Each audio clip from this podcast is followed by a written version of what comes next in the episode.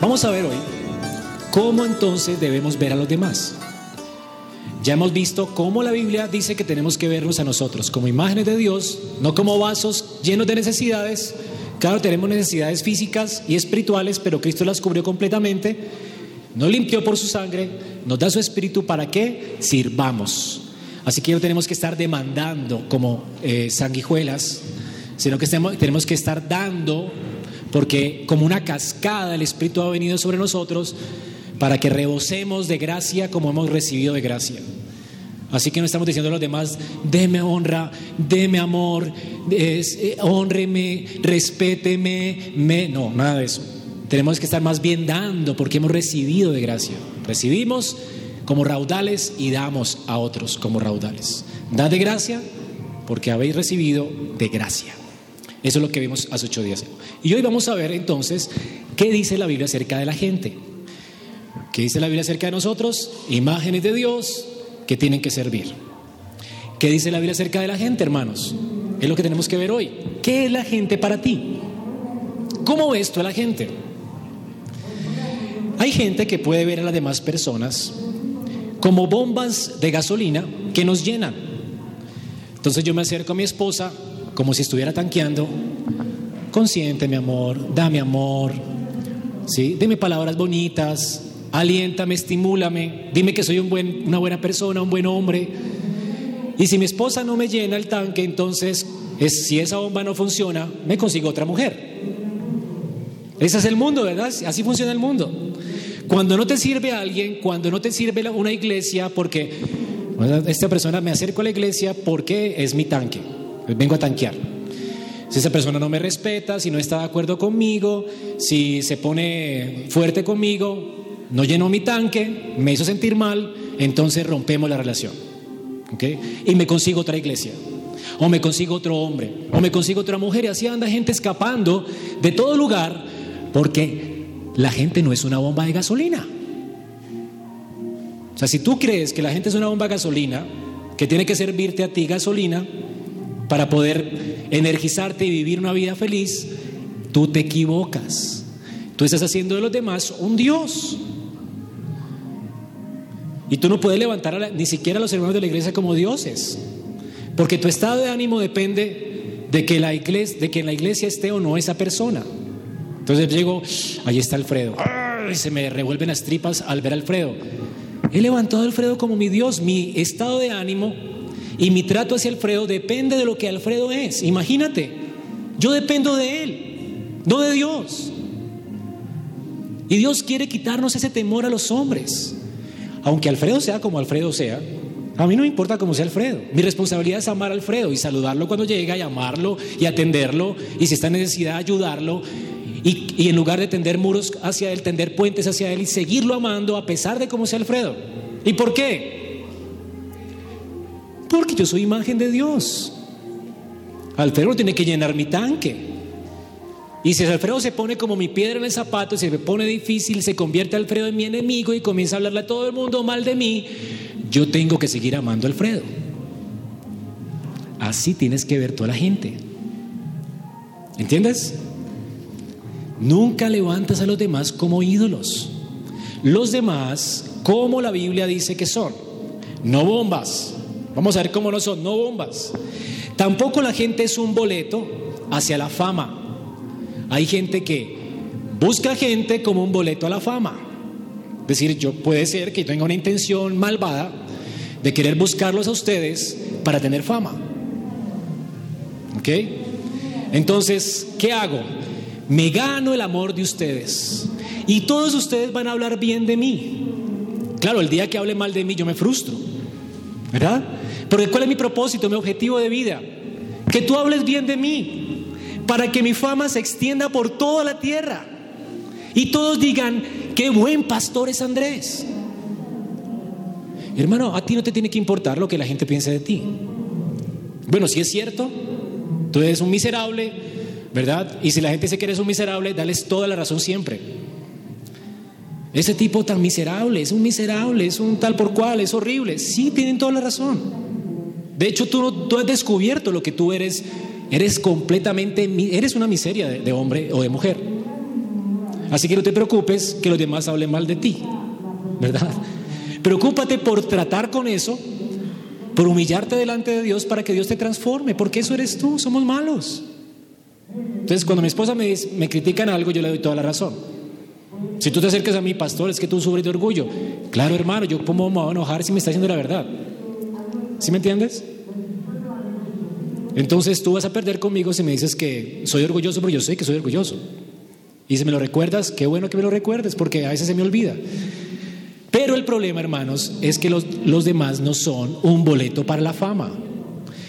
Los demás no los podemos ver como personas a quien tenemos que cuidar, relaciones que tenemos que cultivar para que la gente hable bien de nosotros. Para ser como un Nabucodonosor. Ese es el reino que yo construí. Esta es mi honra. Y si alguien me la daña, ¿verdad? Es que se desbarató todo lo que yo era porque comenzaron a chismear de mí. Por eso es que la gente comienza a demandar a la gente, ¿verdad? Yo conozco pastores que viven de la gente, tienen la gente como boletos para la gente. Entonces, si la gente habla mal de ellos, se sienten mal, los demandan, eh, mejor dicho, calum siguen calumniando, destruyen la imagen de otros porque hablaron mal de él. Y se defienden, yo no soy esa persona. Pero hermanos, ¿quién dijo que tenemos que defendernos? ¿Dice la Biblia que tenemos que defendernos? ¿O que nos venguemos? No, porque no es tu papel, no es tu tarea. Y la tarea de la gente no es, ¿verdad? Promover tu fama y tu honra. La tarea de la gente, como es la tarea tuya, es promover la gloria de quién? De Dios, no la tuya. Tú no eres Dios. Así que Tener a los demás como boletos para la fama es creernos dioses. ¿Ok? Y tú no eres Dios, eres polvo y pecador de repeso, ¿no? Así que hermanos, no veas a los demás como boletos hacia la aceptación de la gente o la fama. La gente tampoco es un sacerdote que tiene el poder para hacernos sentir limpios y bien.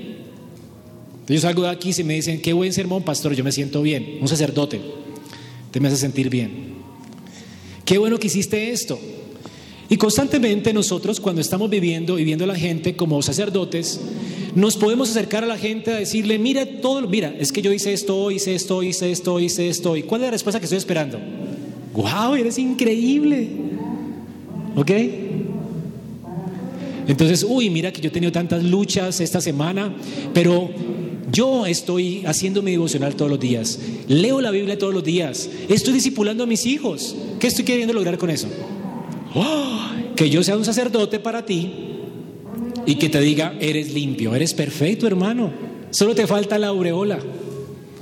Hay gente que ve a la gente así y por eso se promueve a sí mismo. Y no estamos para promover nuestro reino, ni para promovernos a nosotros mismos. Estamos aquí para reflejar la gloria de quién? Y los demás no son tus sacerdotes para hacerte sentir bien contigo mismo. Hermanos, tienes que liberarte de esto. La gente entonces no es la que tiene que hacernos sentir bien.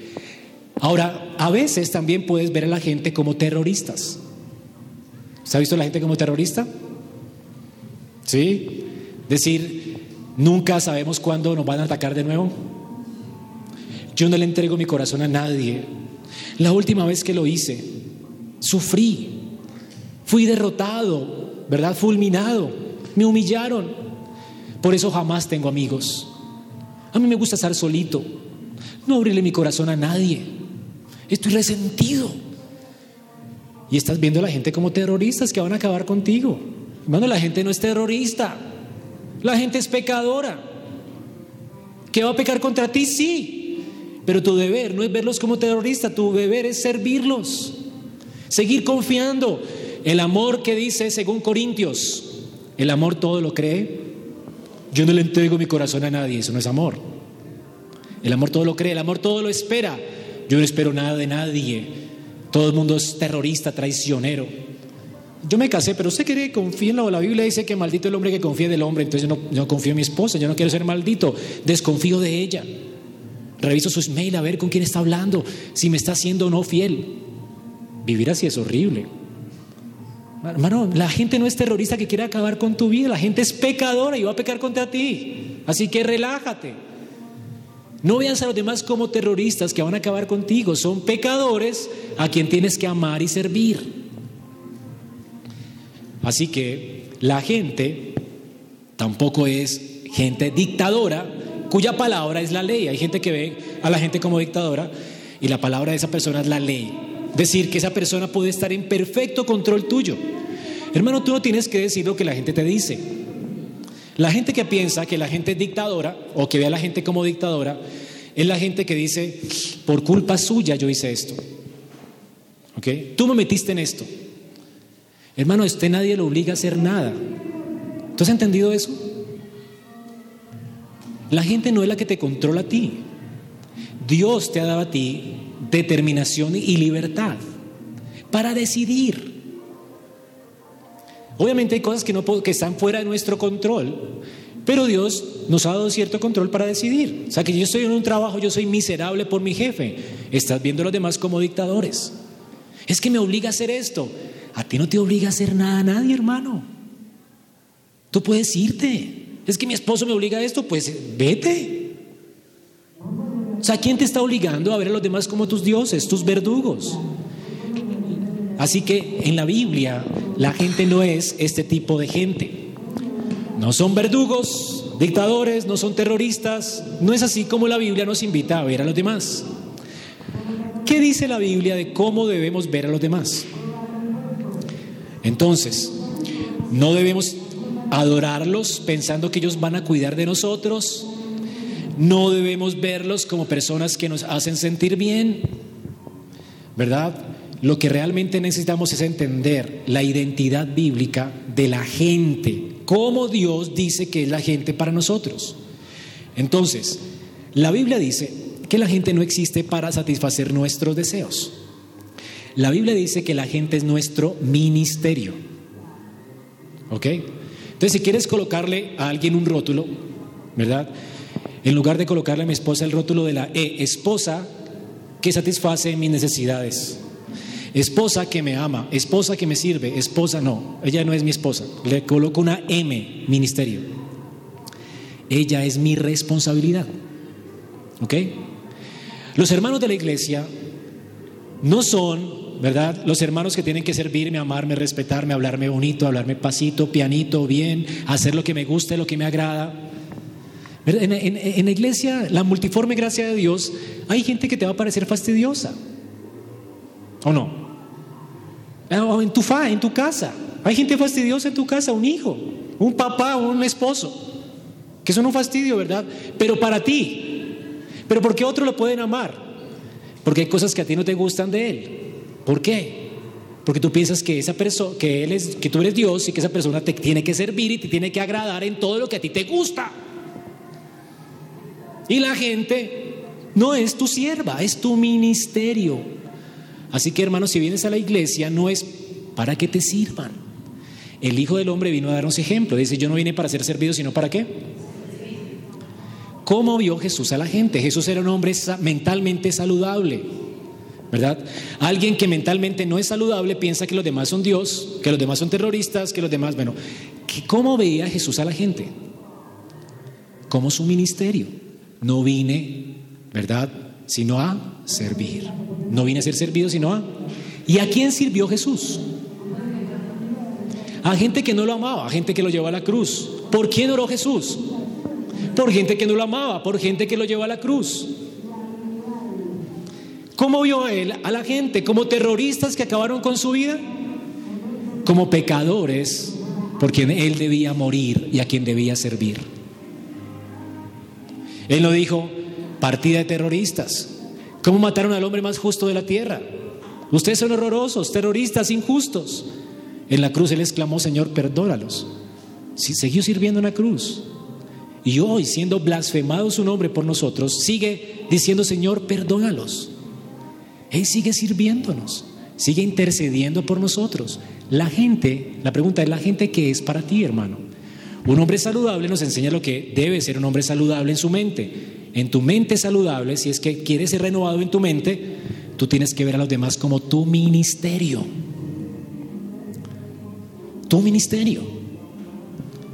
Entonces, amar a los demás es lo que tú tienes que hacer, porque la gente es tu ministerio. Tienes que amarlos. Si la gente es tu lugar de servicio, la responsabilidad tuya es amarlos. Y según la Biblia, amar, ¿qué le costó el amor? Bueno, ¿qué, le costó a Cristo amarnos?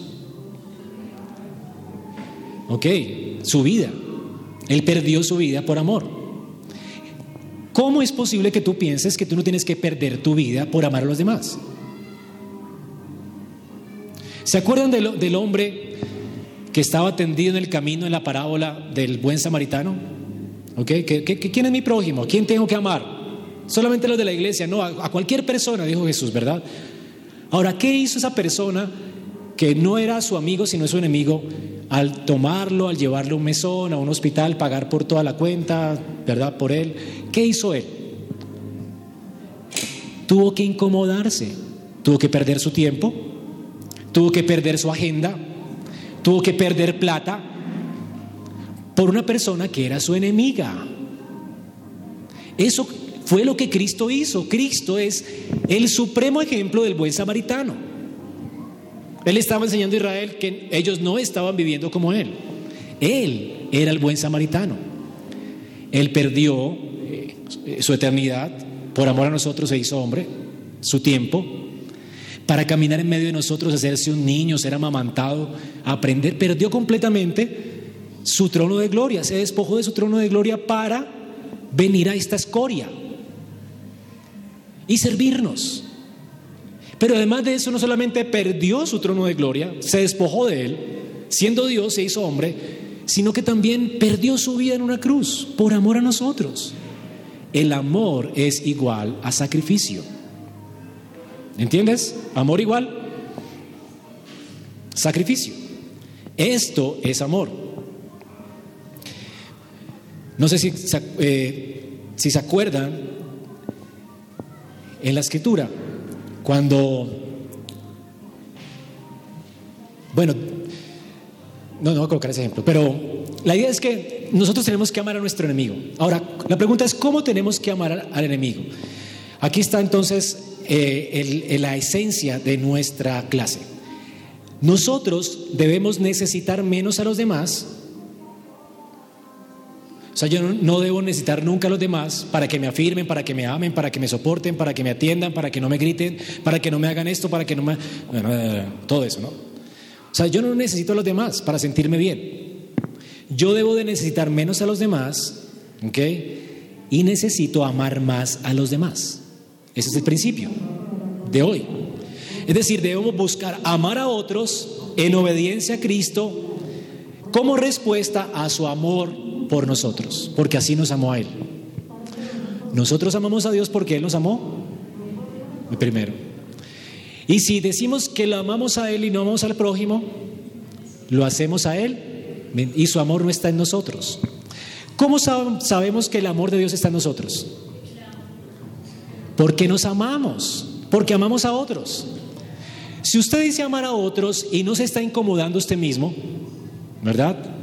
Es decir, se está tragando su orgullo para servir a la, gente fastidiosa de la iglesia o al, vecino fastidioso que le pone la... y no le... ¿sí, me entiendes? En lugar de odiarlo, lo está sirviendo, llevándole la tortica. Ay, vecino, gracias por el volumen anoche, ¿verdad? Estoy orando por su salvación, ¿verdad? Soportarlo, ¿verdad? Eso es amor. ¿Sí? o, al, hermano en su casa, ¿verdad? Que es bien fastidioso, que le hace la vida imposible. O al esposo, ganarlo en silencio, con amor, siguiéndole, sirviéndole, amándolo, sin hipocresía, sino, Señor, transforma mi corazón para verlo como mi ministerio. ¿Eso es lo que estás haciendo tú? Eso es perder tu vida. La Biblia dice, el que quiera venir en pos de mí, tiene que perder su vida para seguirme. Tú dices que estás en Cristo, ¿verdad? Pero no amas a tu prójimo. Eres un mentiroso. Si lo que tú quieres es escapar del matrimonio, si lo que tú deseas en tu corazón es escapar de la iglesia, porque el pastor es fastidioso el, o el hermano es fastidioso, si lo que tú quieres es escapar de tu trabajo porque el jefe es fastidioso, escapar de tu apartamento, un día vas a querer salir del planeta. Vas a querer amontonar millones para salir del planeta. Porque todo el mundo va a ser un fastidio para ti. Porque eres insaludable en tu mente. Piensas que eres Dios. ¿Quién dijo que la gente está para agradarte a ti? O sea, Bogotá tiene que estar organizada para mí. No tienen que haber trancones para mí. Y si hay trancones, me airo. ¿Por qué trancones? ¿Verdad? ¿Y por qué no me pagan más? Ahora no trabajo, madre, madre. Hermano, ¿quién dijo que la gente vive para ti? Creerse Dios es una locura. Te hace amargado. La libertad del hombre está en servir, no en que le sirvan. Por eso Jesús nunca dejó de ser feliz. ¿Tú crees que por qué los niños se acercaban a Jesús? Porque él quería salir de este planeta como sea rápido, ¿verdad? Y estaba así todo el tiempo. ¡Ah! Maldito sois con maldición. ¿Quién niño se acercaría a Jesús? ¿No estaría más bien con sonrisa en los labios cuando hablaba de las bienaventuranzas en el monte? Los niños queriéndose acercar a Él. ¿No estaría con lágrimas en sus ojos? Amando a la gente, hablando de la maldición en la que están para que se arrepientan. ¿Qué tipo de gente era Jesús? No era un hombre que, sería, que quería salir de vacaciones escapando del planeta y aislarse del mundo. Él vino al mundo a salvar al mundo, a servir al mundo. ¿Quieres imitar a Cristo? ¿Piensas que estás en Él? ¿Qué tienes que hacer? Amar. El que diga que me ama y no ama a su prójimo, el tal es mentiroso. Ok. Pastor, es muy difícil amar a los enemigos. Bueno, las personas, claro, la Biblia dice que tenemos enemigos. ¿Sí? No todo el mundo es amigo, hay enemigos en la Biblia. ¿Usted se acuerda de Mardoqueo? A, ver, ¿qué pasó con Mardoqueo y Amán? ¿Se acuerdan? A ver, alguien que, Levante la mano. ¿Cómo? querían empalar a Mardoqueo porque le tenía envidia, entonces eh, hizo un montón de triquiñuelas para, para que eso sucediera, pero Mardoqueo no, no se defendió ni nada, sino terminó cambiando las circunstancias. ¿No? ¿Cómo se llama el otro? Mardoqueo y, Amán. y Amán fue el que terminó empalado. Ahora, ¿quién era el enemigo de quién allí?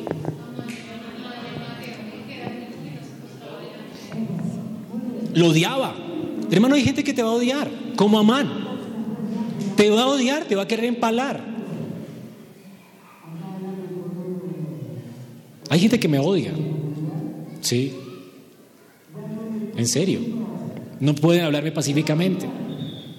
He intentado, hermano, mira, eres no sé qué, un lobo perro, pa, pa, pa, me cuelga. No puedo acercarme.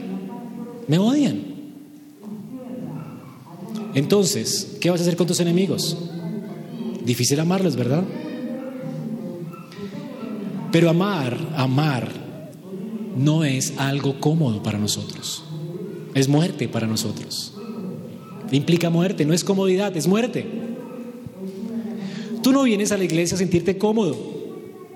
Tú vienes a la iglesia a morir, tú vienes a Cristo a morir, tú no vienes a Cristo para que tu vida sea más cómoda, más feliz, Claro, es muriendo que tu vida es más feliz. Pero no es buscando tu placer que la vida es más feliz. Si tú vienes aquí con el ánimo de buscar tu placer, ¿verdad? Y no de buscar morir para glorificar a Dios, te estás equivocando y vas a ser más desdichado. Es en la muerte donde hallamos satisfacción. Es en el dar donde hallamos alegría. ¿Qué dice la escritura? ¿Quién es más bienaventurado? ¿Quién fue más feliz, Amán o Mardoqueo? ¿Qué vio Mardoqueo? Ahora, Mardoqueo seguramente era un verdugo, ¿verdad? Este era eh, Esther, realmente vio a Mardoqueo y dijo de él, el enemigo y adversario es este, malvado Amán. O sea, Amán era un enemigo para Israel y así lo veían todos. La mayoría de nosotros jamás hemos tenido seguramente un enemigo así que quiera matarnos. ¿verdad? La mayoría, algunos los tenemos, pero la mayoría no. Ahora, nuestros enemigos, a veces nosotros, los que percibimos que son enemigos, tal vez sea porque nos han desairado. O sea, nos han hecho una, jugada, una mala jugada, nos dijeron una mala palabra, nos incomodaron, nos dijeron algo que no queríamos oír y entonces hay cierto resentimiento en nuestro corazón hacia ellos, ¿verdad? Pero no es un enemigo así como Amán para Mardoqueo. Ahora el problema es que ciertamente es raro tener a alguien así dedicado a buscar nuestra, nuestra aniquilación, o sea, queriéndonos matar. Es raro. Pero sí existe gente como Amán en el mundo. La pregunta es qué hacemos con ellos. Bueno, si te sientes mal porque la gente te incomoda, arrepiéntete porque tú no eres Dios y sírvele. Entonces, mientras más te digan lo que no quieres escuchar, sirve más. ¿Ok? Ese es tu propósito. Glorificar a Dios con tu vida. Pero ¿qué hacemos cuando tenemos, por ejemplo, una man que nos quiere matar? Va a llegar un tiempo donde va a haber un, un anticristo seguramente que nos va a querer aniquilar. ¿Qué hacemos con ellos? Primero debemos saber que Dios escucha la voz de los oprimidos. O sea, en ese caso extremo. Estamos hablando de algo extremo, ¿no? Y Él tiene compasión de ellos, y lo entendemos con Amán y Mardoqueo. Dios escuchó la oración de Mardoqueo. Dios vino con su ira, ¿y quién terminó empalado? Amán, en lugar de Mardoqueo. Así que Dios bendice a aquellos que confían en Él y que quieren agradarle. Y Dios trae maldición sobre los enemigos de su pueblo. Ahora, pero ellos, obviamente los enemigos, quieren tendernos lazo todo el tiempo. La escritura dice de los enemigos que en el Salmo 10, 27, los años de los impíos serán acortados porque son un fastidio para el pueblo de Dios. Dice que cuando viene la soberbia también la deshonra. En Proverbios 11, 7 dice, cuando muere el hombre impío, perece su esperanza y la expectación de los malos perecerá. O sea, cuando dice que cuando un impío muere el pueblo celebra. O sea, es un descanso, ¿no? Ahora, también dice que el impío no quedará sin castigo y va a perecer, dice el Proverbio 19.9. Ahora, los impíos van a caer bajo el juicio de Dios. Los que son enemigos del pueblo de Dios van a caer bajo el juicio de Dios. La pregunta es, ¿cómo nosotros tenemos que ver a esas personas que nos angustian y que quieren buscar nuestra muerte de esa manera? Un marido que te quiere matar, que te amenaza a muerte con un revólver, eso pasa, que te golpea y te saca un diente, te quiere acabar, ¿qué vas a hacer con esa persona? ¿Qué tipo de amor le vamos a dar a esa persona? Porque es un enemigo, se convirtió en un enemigo que quiere matarnos acabar con nuestra vida. Hace poco una señora murió en un centro comercial porque su esposo la persiguió y la mató. También te puede pasar a ti o no. Ahora, ¿qué vas a hacer con ellos? Ahora, Dios dice, claro que son nuestros enemigos, pero ¿cómo dice que debemos tratarlos? En primer lugar, no debemos pensar de ellos de esta manera. Yo sé que Dios es juez justo y un día le llegará el día a Él. Eso es pensar cómo? Con venganza. No es así como tienes que pensar de ellos, ¿ok? Primero, nunca debemos gozarnos cuando nuestros enemigos caen. Ay, tengo un fresquito, siquiera le pasó eso. ¿sí? me hizo eso y mire lo que le pasó ahora. Ay, descansé. Siquiera quedó en bancarrota. Lo odiaba. Si es lo que le pasa por pecador, tengo un fresquito, una tranquilidad. No, hermanos. Es venganza. Es un corazón perverso. La Biblia no dice que pensemos así de nuestros enemigos. Ahora, tampoco eh, quiere decir que Simplemente significa que Proverbios, cuando habla de los enemigos que van a perecer, lo que significa es que ellos, por causa de ser enemigos de la iglesia, son carne y van a morir. Es decir, que un día vas a descansar de ellos. La satisfacción tuya no debe ser se murió o un día Dios lo va a desaparecer. La satisfacción tuya es que el pecado de esa persona no quedará sin justicia.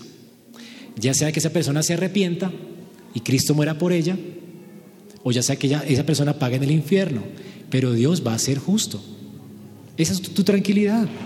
Así que tu oración antes de que Él muera y que pague en el infierno, ¿cuál debe ser tu oración por tu enemigo que te abofetea, que te golpea, que quiere tu muerte? Señor, tráelo al arrepentimiento. Pero si descubres, porque hay mujeres que sus esposos han sido maltratadores, tal vez se separaron, y comienzan a orar, Señor, que se arrepienta, que se y cuando se arrepiente ya no quieren. Uy, ¿por qué se arrepintió? Y ahora es mejor cristiano que yo y, le da esta envidia, ¿verdad? Y comienza a sufrir en su corazón, ¿por qué? Ahora porque tener enemigos algunas veces da cierta ventaja, ¿no? No da cierta ventaja. Sí.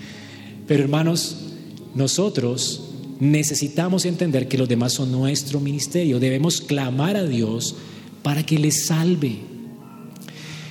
Si tu hermano peca contra ti, tú no tienes que aislarte de él. Si mi esposa peca contra mí, yo no tengo que levantar un muro hacia ella porque me ofendió a mí, ella está ofendiendo a Dios. Ella tiene un problema con quién.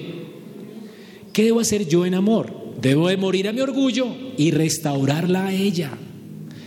No divorciarme de ella. Si peca contra mí, como práctica, tú tienes que practicarlo. Hermano, hermana, eh, esposa mía, me estás ofendiendo. Tienes que saber que jamás me iré de tu lado. Así que estás ofendiendo a alguien que jamás te va a ir de tu lado. ¿Ok? Primero. Segundo, espero que te arrepientas. Yo voy a orar por ti. ¿Me ofendiste? No, ofendiste a Dios. ¿Ok? Yo no importo en el matrimonio. Lo que importa es la gloria de Dios y la restauración de mi esposa. Si la amo, yo no quiero condenarla, quiero salvarla.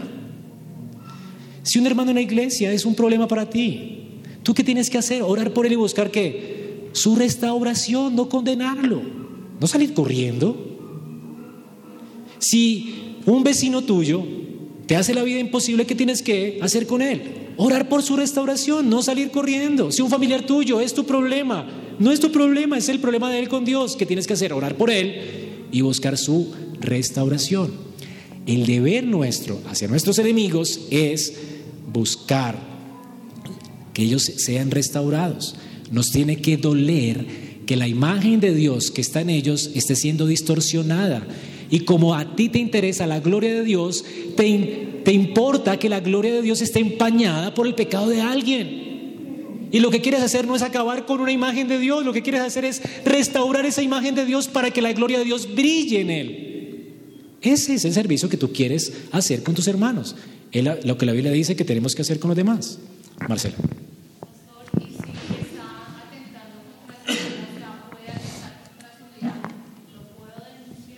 Claro, porque es amor. Amor no es hacer lo que Él diga. Eso no es amar. Buscar la restauración de alguien también implica disciplina. ¿Ok? Dios al que ama, ¿qué? Dios no nos deja sin disciplina. Entonces, una esposa, a quien su esposa la ofende, ¿verdad? Está engañándola, le es infiel. Ella no tiene que soportar vivir más con él. ¿Ok?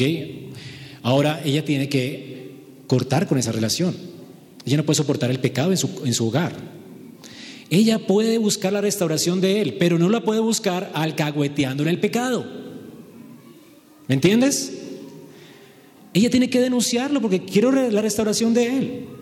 Tiene que denunciarlo ante los ancianos de la iglesia. Mira, me está haciendo infiel, ancianos, hagan algo con mi, mi esposo, si es que es cristiano, ¿no? Ahora, si es cristiano y no se arrepiente, tenemos que expulsarlo de la iglesia como disciplina para que Dios trate con él y pueda ser restaurado, para que él entienda que sin santidad nadie verá a Dios. ¿Entienden? Entonces, lo que estamos buscando siempre es la restauración, no la condenación. Dios nos dio a nosotros el ministerio de la reconciliación. El propósito de la disciplina hacia nuestros hijos es para que ellos glorifiquen más a Dios, no para acabar con ellos. Por eso es que un hombre que ha entendido esto, una mujer que ha entendido esto, no acaba a palo a sus hijos, porque el propósito no es acabar con ellos porque me ofendieron a mí. El, problema es que ellos no están dando ah, en el blanco y estaban empañando la gloria de Dios y quiero restaurarlos. Tal vez no necesiten vara, sino que necesiten que hable con ellos, que les haga entender lo que, están, que lo que están haciendo no glorifica a Dios. Tal vez necesito disipularlos más, amarlos más y no acabar con ellos. Porque eso es lo que yo he recibido de Dios. ¿Recibí de gracia de hoy? A veces necesitan vara, depende de la, del pecado. ¿Ok? Pero una vara bien administrada. Te va a dar tres golpes para que entiendas que va a ser doloroso para ti y respetar la autoridad. Yo no le pasaría nunca a mi hijo que me respete, ¿verdad? Porque dice que no le va a ir bien y no tener larga vida sobre la tierra. ¿Qué tengo que hacer? Mi amor, tres golpes porque te va a doler si no te sometes a la autoridad de Dios y a las autoridades que Dios ha puesto sobre tu te va a doler. Así que prefiero que te duela ahora, pan, pan, pan, sin ira. Porque mi intención cuál es? Restaurarlo, que la gloria de Dios brille en él. Si tu hermano te hace algo y peca contra ti y hablas, hermano, me acabas de ofender, no estoy viendo a Cristo en ti, me gritaste, arrepiéntete. Si se enoja más, llama a otro testigo de la iglesia. Hermano, ven para acá. Mi hermano me ofendió, le dije que me ofendió, no se quiere arrepentir, ¿verdad? Antes me gritó. Quiero restaurarlo. No quiero estar con él, ¿verdad? Porque yo no puedo restaurar una relación rota por el pecado sin que esa persona se arrepienta. ¿Cómo la, restauración entre Dios y nosotros es posible? Por el arrepentimiento, ¿ok?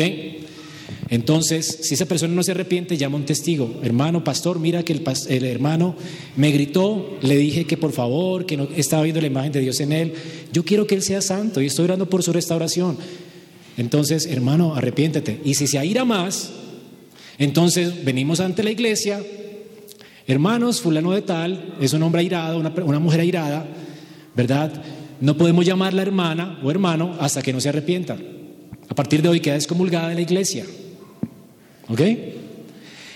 Queremos su restauración. Oren por esa persona. Es muy airada. No se le puede hablar. Expulsada de la iglesia, la entregamos a Satanás para que sea humillado y sea rescatada. ¿Entienden?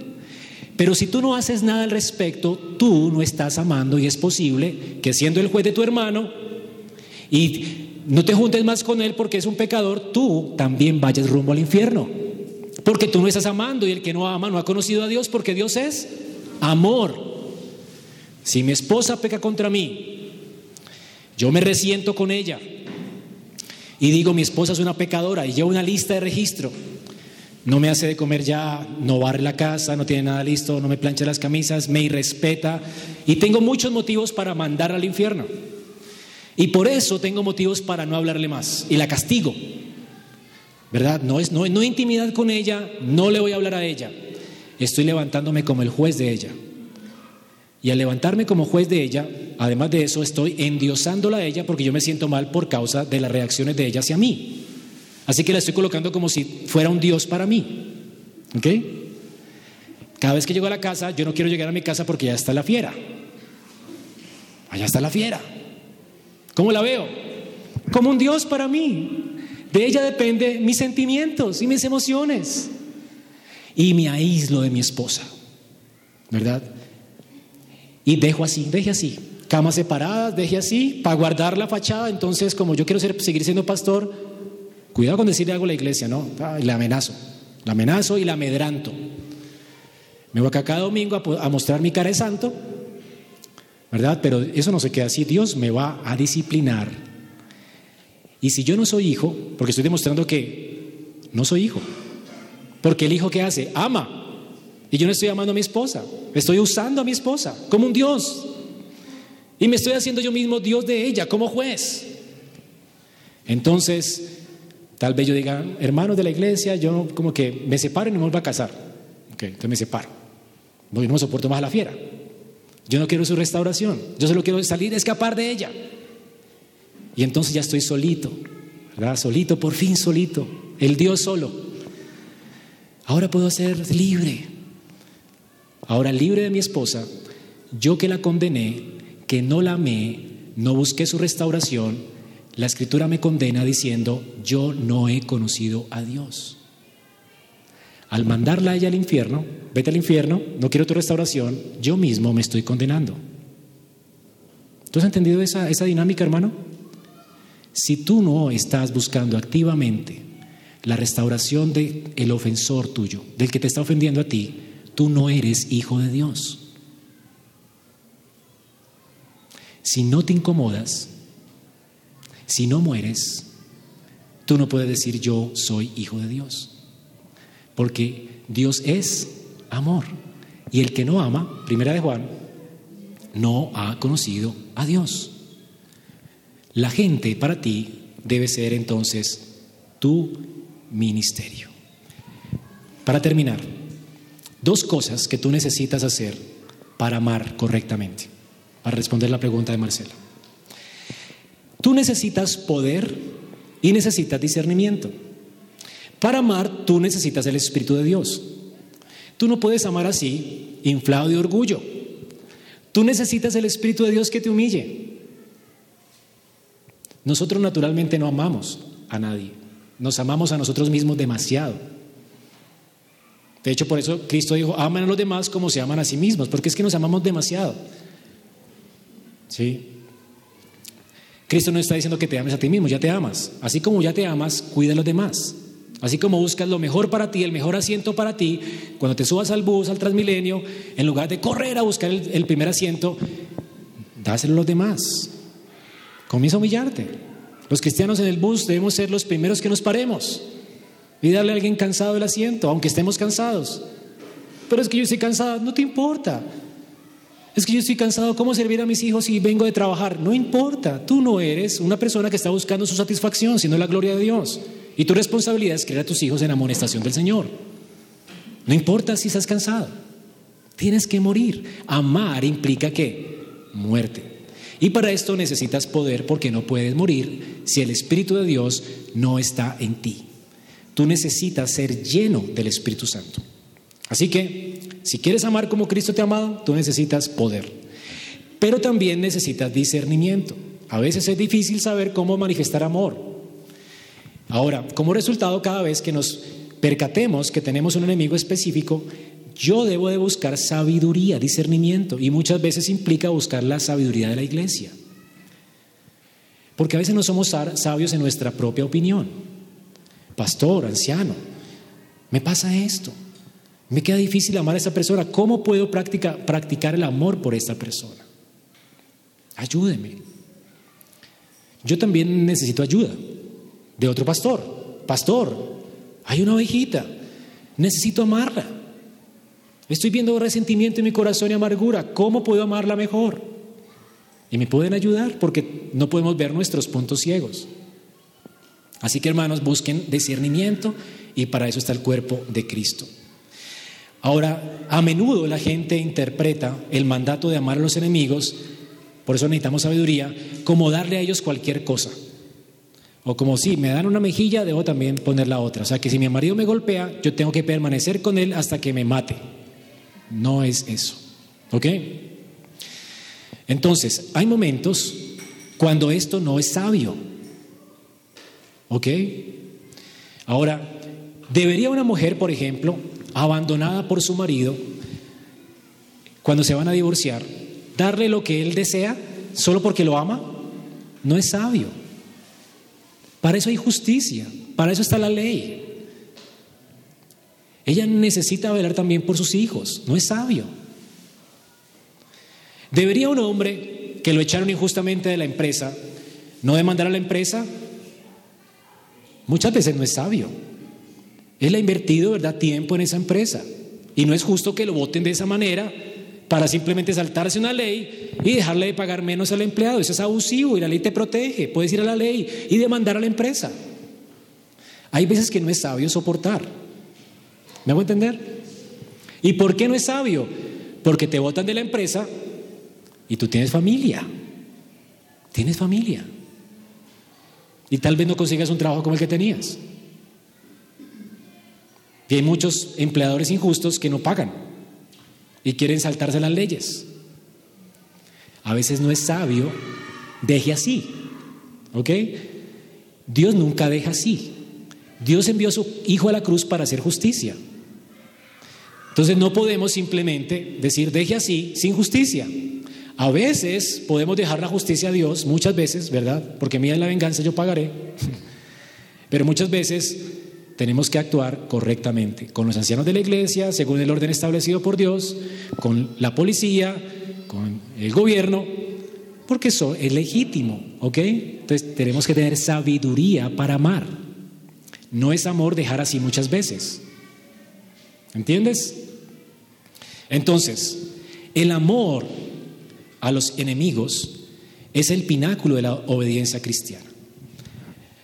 Entonces no podemos decirle a la esposa, no, no le des a esa rata nada, ¿verdad? A, esa, a ese hombre nada, ¿sí? de manera despectiva, porque sería vengativo. También una mujer que se esté divorciando también tiene que pensar en la otra persona, eso es amor. ¿Ok? Entonces no es acabar con él, es más bien ministrarlo a él, porque es tu ministerio. Aunque haya un divorcio, no tienes que enojarte y hay que acabar con él porque es horrible persona, porque no, no es tu enemigo, es tu ministerio. Entonces, ir donde el juez no implica que los vas, vas a dejar sin nada. Tú quieres ser justa para que él pueda vivir y tú puedas vivir. ¿Me entienden? Debemos ser coherentes con nuestro cristianismo, eso es amor. Hay que tener sabiduría y hay que tener entonces poder. Y para terminar, hermanos, el mandamiento de amar a los enemigos y al prójimo es una implicación del conocimiento de Dios. Si conocemos el amor de Dios, implica que vamos a amar a nuestros enemigos. Hemos sido reconciliados con Dios para que nosotros busquemos reconciliarnos con los hombres activamente.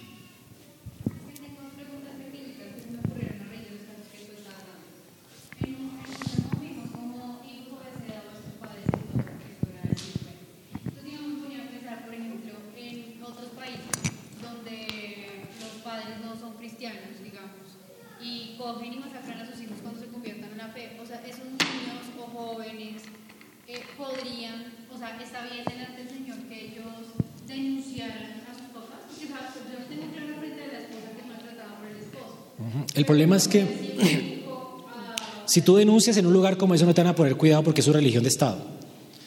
Entonces lo, lo, mejor que puede hacer un niño de eso es salir corriendo y esconderse en una iglesia local y buscar ayuda en la iglesia para que la iglesia lo, lo cuide.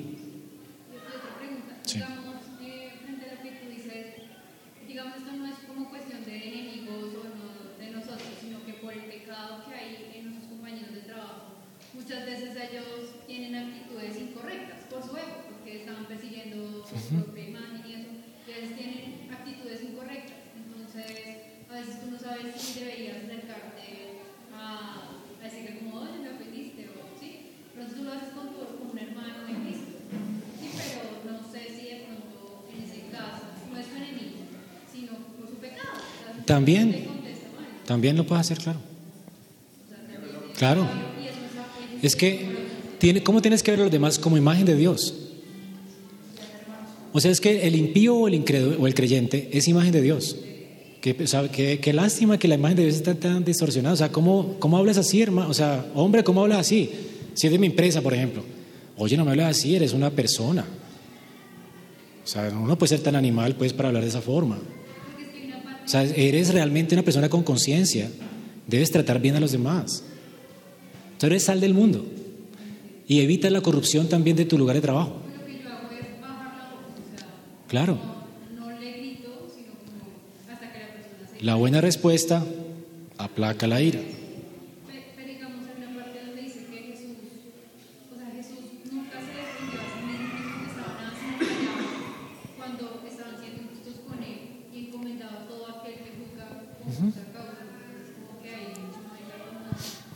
Es porque un día tu descanso no es que esa persona se vaya a condenar, tu descanso es que este mundo va a ser restaurado por Dios. Ese era el descanso la, y el descanso de Jesús. O sea, Él dejó todo en manos de Dios, porque aunque este mundo era caótico, Cristo entendía que Dios iba a cumplir su propósito de restaurar todas las cosas y de traer cielos nuevos y tierra nueva. Entonces, en ese sentido podemos descansar. Pero Cristo no descansaba en que la gente se iba a ir para el infierno. De hecho, Él vino a morir para salvarla. ¿Ok? Y Él vino a buscar los perdidos.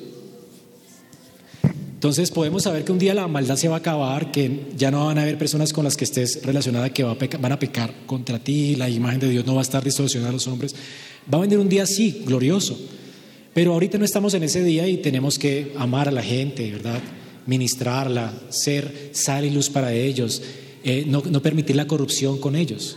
Entonces yo puedo decirle a una a mi mamá, mamá, estás actuando de una manera que no es correcta.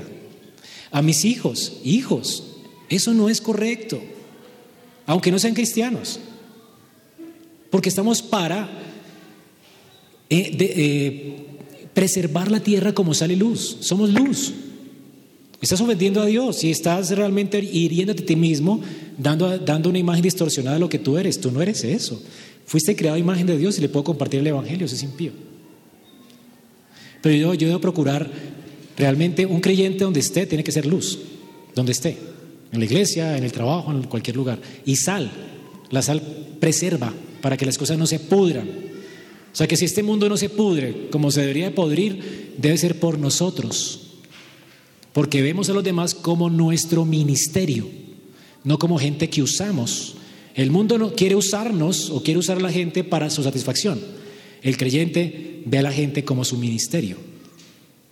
¿Entiendes? Eso cambia completamente, radicalmente nuestra mente. ¿Sí? Un ejemplo para terminar, ya. El amor de Dios es costoso. ¿Cómo practicar esto, por ejemplo, con nuestros hijos? El autor dice que el mejor tratamiento, cuando él, Cherry y su esposa, y él discutían, discutían con sus hijas las aplicaciones acerca del, mandamiento del amor por el prójimo, dice que hablamos de cómo Jesús nos había dado la bienvenida y nos había amado y nos había tratado, no como nosotros muchas veces esperamos ser tratados, ¿verdad? Es decir, Cristo nos trató a nosotros como nunca esperamos que se tratara un enemigo. Somos sus enemigos y nos trató como con gracia dice él. Ahora, dice que ellos bromeaban con sus hijas acerca de la aflicción repentina que desarrollaban cuando estaban alrededor de personas nuevas. Jugábamos representando algunas alternativas con ellas. Las hijas de ellos eran tímidas, ¿ok? Entonces, para ellos, como tenían hijas tímidas, las, las, hijas no saludaban a la gente en la iglesia. Iban a la iglesia y la hija le daba pena, tímida. Ahora, ¿cómo tú tienes que ver a, una, a un hijo tímido? Ellos decían, le decían a sus hijas, papá, es que no puedo, soy tímido. No, mi amor, no es timidez, es descortesía. Tú no estás viendo a la gente como digna de tu saludo, como imagen de Dios, como superior a ti. Es descortesía, estás siendo descortés con una imagen de Dios. Así que debes ser disciplinada por eso. O sea, un niño venga a la iglesia, hola, ¿cómo estás? como si la gente no importara, es descortesía, está inflado de orgullo. Y tengo que ayudarle a mi hijo, hijo, saluda. Si no saluda, tiene unas varitas en la casa, porque es una pena que él esté creyéndose Dios, ¿verdad? Y esté creyendo que los demás no son dignos de su respeto. Así que no es timidez. Si tú llegas a la iglesia y no saludes a alguien nuevo, o alguien que llega a la iglesia que es una imagen de Dios y lo ves ahí sentado y pasas de largo, eso se llama descortesía. Descortesía. Es no ver a la gente, en la gente, la imagen de Dios. Merecen tu respeto. ¿Cómo estás? ¿Quieres un tinto? Todos aquí deberían reflejar ese amor, hermanos. Todos. No una persona en la iglesia, todos. Si vieras a los demás como imágenes de Dios. Así que ellos dicen, a manera de aplicación, cuidado, con, enseñémosle a nuestros hijos desde ahora a entender que la gente es superior a ellos. Así tienen que ver a la gente ellos, porque son criaturas imágenes de Dios, a quien debemos honrar, servir, ministrar, ayudar, consolar, animar. ¿Ok? Tarea. Escoja a alguien que le caiga mal esta semana. Ore por ellos esta semana. Ore por él, por esa persona. Que le haya ofendido, no sé, cualquier cosa. Ore por él. Y ruéguele a Dios, Señor, dame la oportunidad de servirlo y amarlo. Dame oportunidad. Si es posible, procúralo. Haz una buena torta. Investiga qué le gusta y dásela. Si llegan todos con torta dentro de ocho días, todos vamos a ver ese hermano, yo le caía mal. Pero hermanos, tratemos a los demás como te gustaría a ti que te trataran. Un día tú tal vez has pensado, en esta iglesia no dan ni pan. Ven dentro de ocho días con harto pan para todo el mundo. Que te duele el bolsillo. Para amar a tus hermanos. Ve, dejaron de dar café. Si piensas eso, ven dentro de ocho días con 10 libras de café para todo el año. y que te duela el bolsillo. Ama a tu gente, hermano. Esa es la tarea. La tarea es que cada uno de ustedes pueda ser imagen de Dios, quien se humilló, no para ser servido, sino para servir. El diácono en la iglesia no es el que sirve, es el que serviría de ejemplo para que nosotros sirvamos. Todos ustedes deberían ser diáconos, diáconos. ¿Ok? Todos ustedes son ministros, esa es su identidad, ministros del nuevo pacto, sacerdotes y profetas. Alguien me dijo, ay, qué bueno la conferencia de, consejería porque es para los pastores. No, tú eres un consejero. Fue lo que dijo el pastor, ¿verdad? Tú necesitas adiestrarte para dar consuelo a un matrimonio afligido. Debías haber sido el primero de estar allá si amas a tus hermanos. ¿Sabes por qué no aprovechamos eso? Por orgullo, porque no amamos a la gente. Porque si amáramos, querríamos servir más, y si queremos servir más, queremos prepararnos más. Yo he descubierto eso, hermano, yo quiero prepararme, no por darle a ustedes más cátedra o por ensalzarme yo, sino porque los amo, hermanos. Y quiero estar mejor preparado. Y si tú quieres amar y amas a la gente, te vas a preparar más. Vas a estudiar más. El orgullo te va a hacer enajenar y aislar. Así que la gracia de Dios, hermano, te convierta y te convenza de que necesitas descentralizar tu vida de ti mismo y de ofrecerte a otros en sacrificio, como Dios se ofreció por ti en sacrificio. Vamos a orar. Ángelo, oras.